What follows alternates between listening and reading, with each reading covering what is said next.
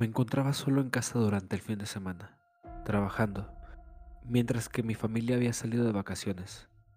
Eran cerca de las 2 de la madrugada y me desvelaba viendo películas de terror en la oscuridad de mi sótano.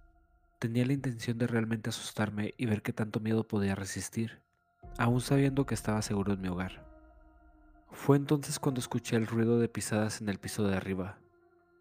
Eso era una molestia frecuente cuando mi familia estaba en casa, cada vez que pasaban por el pasillo principal y a un lado de la puerta del sótano, escuchaba sus pisadas. En esta ocasión, el miedo me abordó al instante que percibí el sonido. Mi reflejo fue apagar el televisor inmediatamente. Quienquiera que fuese, no habría alcanzado a ver ninguna luz. Escuché la perilla de la puerta del sótano girar y la puerta abrirse lo que permanecía inmóvil en la oscuridad absoluta. Me moví muy lentamente para no emitir ningún sonido y me posicioné detrás de nuestro gran televisor. Mientras me acercaba a él, centímetro a centímetro, noté horrorizado que su pantalla negra conservaba un débil brillo. Escuché pisadas bajando por las escaleras alfombradas, pero ruidosas. Me congelé en mi escondite, escuchando por varios largos minutos. No oí nada ¿Sería que el intruso vio el brillo del televisor? ¿O este se había desvanecido a tiempo? Se encontraba de pie intentando escucharme en la más pura oscuridad. Me pareció haberme quedado ahí, en completo silencio, por un lapso interminable. Mi pánico comenzó a desvanecerse y ya podía pensar con mayor claridad. ¿Realmente había escuchado un intruso? El sótano estaba tan callado que el silencio en sí comenzaba a herir mis oídos. De haber un intruso, tenía que seguir en el sótano, puesto que las escaleras crujen y la perilla rechina, y no fue capaz de evitar el ruido en ningún momento al bajar. Empecé a contar en mi cabeza, tratando de pasar el tiempo, mientras caía baba desde mi boca sobre la alfombra. No me iba a arriesgar a delatar mi presencia tragando. Conté hasta 60 segundos, dos veces, tres, treinta veces. 60. Para entonces, mi miedo se había ido y estaba más confundido que otra cosa.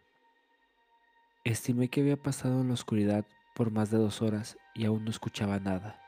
De haber un intruso, nada tenía sentido. Finalmente, decidí que tenía que moverme. Si no hacía nada, el sol saldría y brillaría a través de las pequeñas ventanas del sótano.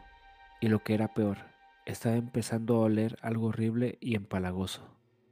Lentamente, siempre muy lentamente, gaté hacia las escaleras apoyándome en la pared. Si alguien estaba parado en la oscuridad, debería ser capaz de rodearlo y de alejarme por medio de las escaleras. Justo cuando me acercaba a las escaleras, hubo un gran estrépito, como algo cayendo o colapsando sobre el suelo. Fue en ese momento que me precipité hacia las escaleras, corriendo hacia la puerta del sótano y luego a mi puerta principal completamente abierta. Ahora, seguro de que alguien estaba en mi casa, llamé a la policía con mi teléfono celular y observé mi hogar desde la distancia. La policía llegó, revisaron el interior de la casa y luego volvieron para interrogarme con un semblante severo.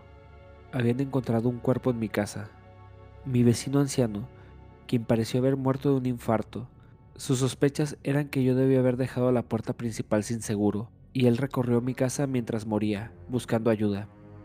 Al principio me sentí pésimo, creyendo que me había escondido en la oscuridad de un pobre viejo que literalmente se moría a metros de distancia. Luego se me ocurrió, ¿qué diablos había sido ese fuerte ruido de algo cayendo? Ese último que me hizo correr despavorido hacia las escaleras y fuera de mi casa. Le pregunté a la policía y me lo confirmaron.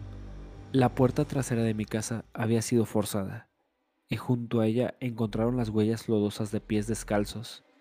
De alguna forma, por alguna razón que nunca sabré, había alguien más en el sótano con nosotros. Silencioso, esperando y escuchando en la oscuridad encima del cadáver fresco del anciano.